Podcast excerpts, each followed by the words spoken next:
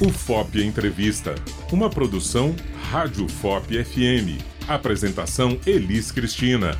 Realização Universidade Federal de Ouro Preto.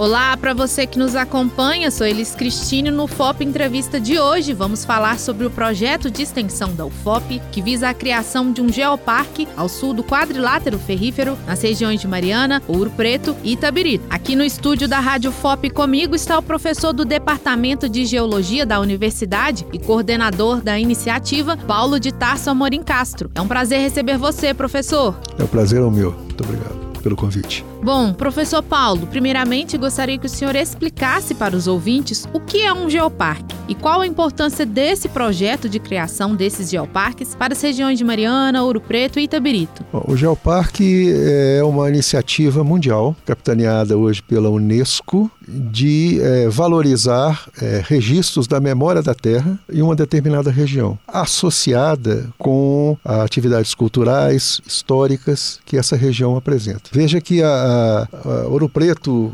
Mariana e Itabirito estão inseridas dentro do quadrilátero ferrífero e que tem uma tradição e uma história ligada à mineração. Essa tradição e história é ela, ela, é traduzida na, na, nas ações, no comportamento, na cultura, na culinária dessa região. Associando esses valores que já são trabalhados dentro do contexto do turismo regional com é, afloramentos rochosos, formas de relevo que são únicas e que é, traduzem a memória da Terra. Ali estão registradas a memória da evolução do planeta Terra. Isso tudo, conjunto, traz uma nova perspectiva de, é, de utilização é, das belezas naturais e retorno para as populações locais de benefícios envolvidos com é, o turismo é, de modo geral. E professor, como surgiu essa ideia? Quais são os objetivos desse projeto? A, a ideia do, dos geoparques surgiram, é, a ideia surgiu na Europa devido à globalização.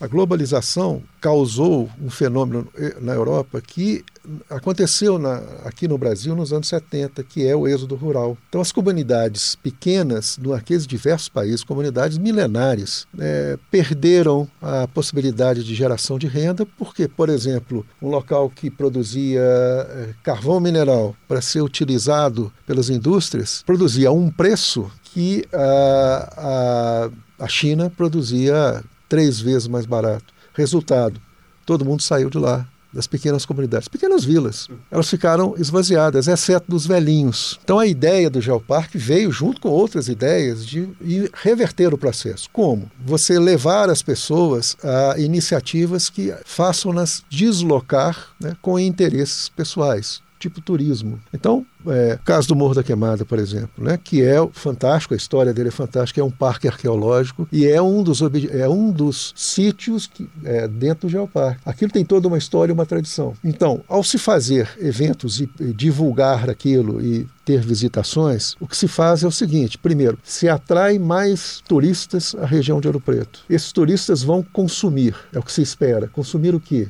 Hotelaria, alimentação. Né? Se vai lá, tem ao, ao redor, você tem a possibilidade de consumir nas, nas, nas vendas.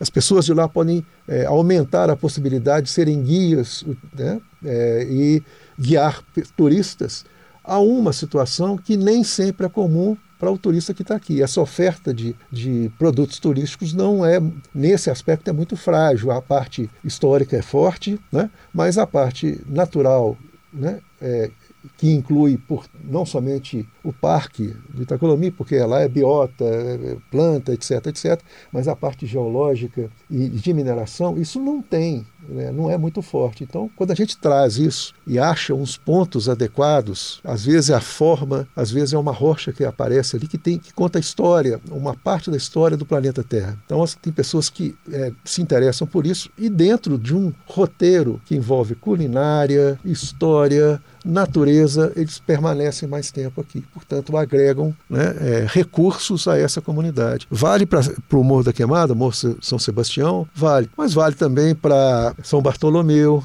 né, para Miguel Burnier, né, para Furquim, lá em, Mariana, o Gogô fantástico, né? Quer dizer, é, a gente agrega a, é, as coisas naturais os atrativos históricos e com isso você enriquece o processo. Então, por exemplo, se tiver uma festa de um, uma festa de um santo, né?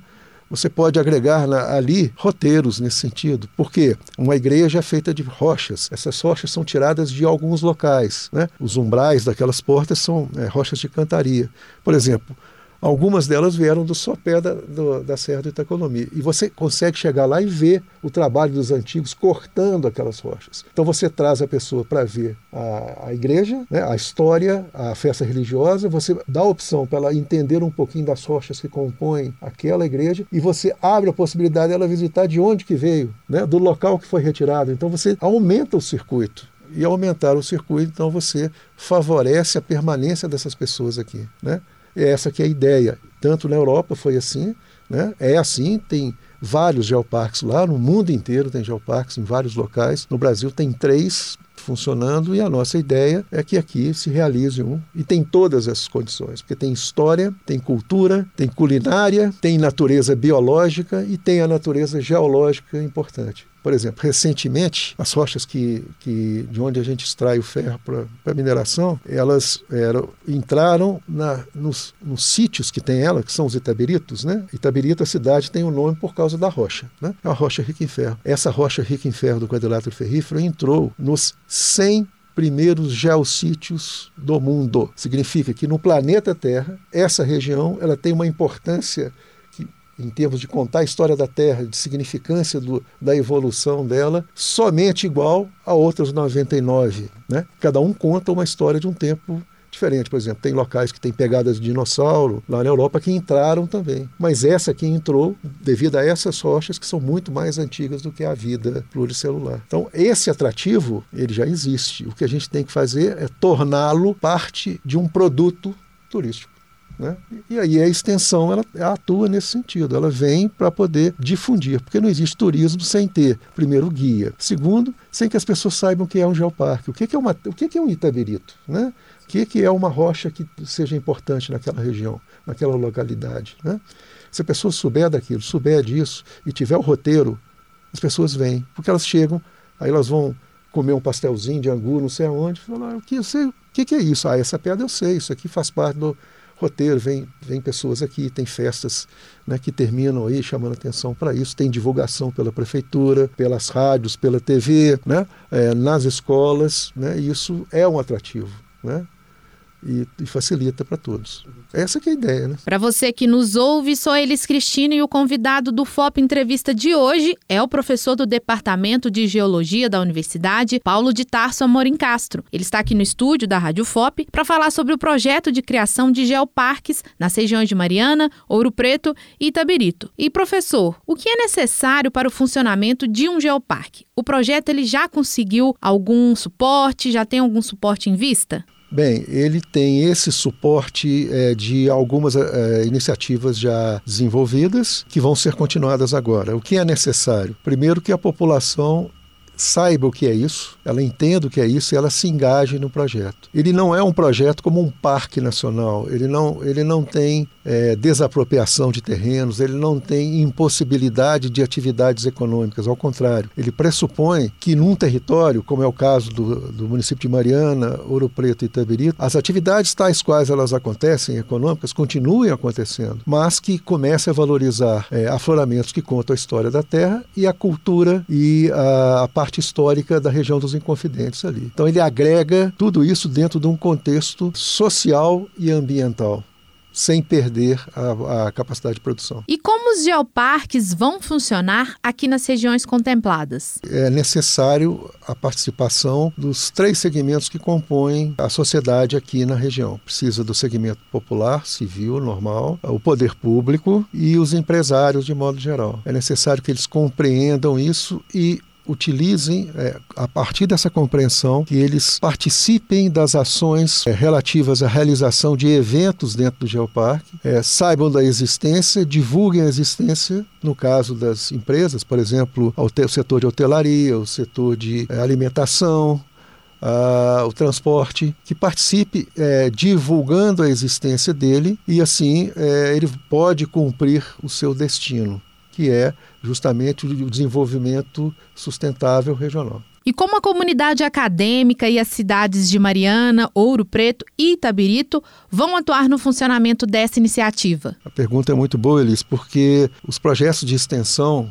eles não se realizam somente a partir da universidade. A universidade pode ser o vetor de entendimento, de compreensão do que se trata um tema como esse do Geoparque, mas ela não, não é capaz de substituir a ação social né, nos diversos níveis que, que aí estão. Então, a universidade entra como um extensionismo tentando incentivar, organizar e dar o suporte para que é, esse geoparque seja consolidado. Né? Essa que é a nossa função. Através do extensionismo é a saída, é uma alternativa muito importante para uma universidade que está inserida nesse território e que muitas vezes as ações delas não estão somente, não são visíveis dentro do território, porque elas são é, tem uma, uma área de extensão muito maior do que a região que a gente está conversando. Iniciamos contatos, já faz alguns meses, com as três prefeituras, visando é, acelerar o processo de divulgação, que as prefeituras sejam, é, primeiro, agentes ativos na construção da possibilidade do geoparque e, ao mesmo tempo, nos auxiliem na difusão dessa informação do que, que é um geoparque é, em relação perante a população de modo geral, os estudantes, sobretudo, que é importante isso, e também o setor setor é, industrial e comercial desses locais. Então, nós estamos em contato com as três prefeituras, todas elas acenaram positivamente e agora estamos em fase é, de implementação das ações. E para finalizar, como as pessoas podem acompanhar o desenvolvimento do Geoparque? Ótimo, também é uma boa pergunta, né? Primeiro, é participando das iniciativas que vão ser realizadas nos municípios que compõem a região. E segundo, acompanhando, através dos meios de comunicação, a difusão da informação né, a respeito dele, que eu espero que seja sempre bem-vinda nas rádios e, e, TVs aqui da região. Professor, teria alguma contrapartida do poder público para a criação de uma infraestrutura segura nesses geoparques? Pois é, você tocou também num ponto muito interessante, porque se você quer fazer a, a divulgação e a visitação, Aí eu vou abrir um parênteses. É diferente da, bio, da biologia, da proteção da biodiversidade biológica. Por quê? Porque quando você chega ali no parque, não, não é um atrativo você ver o bicho. Então tem lá uma águia, não sei das quantas, que faz o um ninho por ali, um urubu-rei e tal. Você não vai lá ver.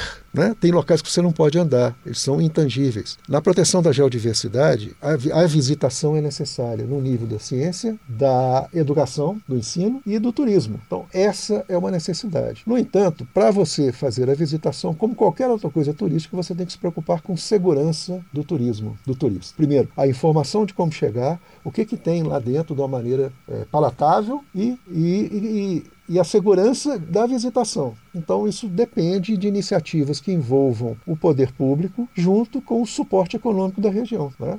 A ideia que nós temos aqui é de tentar um consórcio entre os municípios, através do do consórcio da bacia do Paraupeba, porque a Prefeitura de Ouro Preto, a de Itabirito e de Mariana fazem parte desse consórcio. E ali criar um consórcio de, entre eles, um acordo, para que eles façam um fundo e façam um incentivo para a divulgação, para a criação de instrumentos de segurança. Então, no caso do Gogô, é um risco enorme. Você não pode levar velhinhos e crianças, nem adultos, e deixar solto. Então, você tem que ter um processo de visita programada, que tem que ser com guia ou então com roteiro muito bem definido. Os locais têm que estar com nível de segurança para que crianças possam andar com segurança, portanto não podem chegar nos sarilhos. É? Então você tem que fazer estruturas, uma infraestrutura que garanta a visitação. Enquanto ela não for feita, não pode ter visitação numa região, porque é um risco. É? Então ela precisa é, do entendimento da comunidade como um todo. É? Para que isso seja trabalhado. É a mesma coisa de uma igreja, só que as igrejas nós estamos acostumados. Você não pode entrar lá e determinados locais ou determinadas partes de uma igreja que está com o teto, com a abóbada lá, ou com o telha,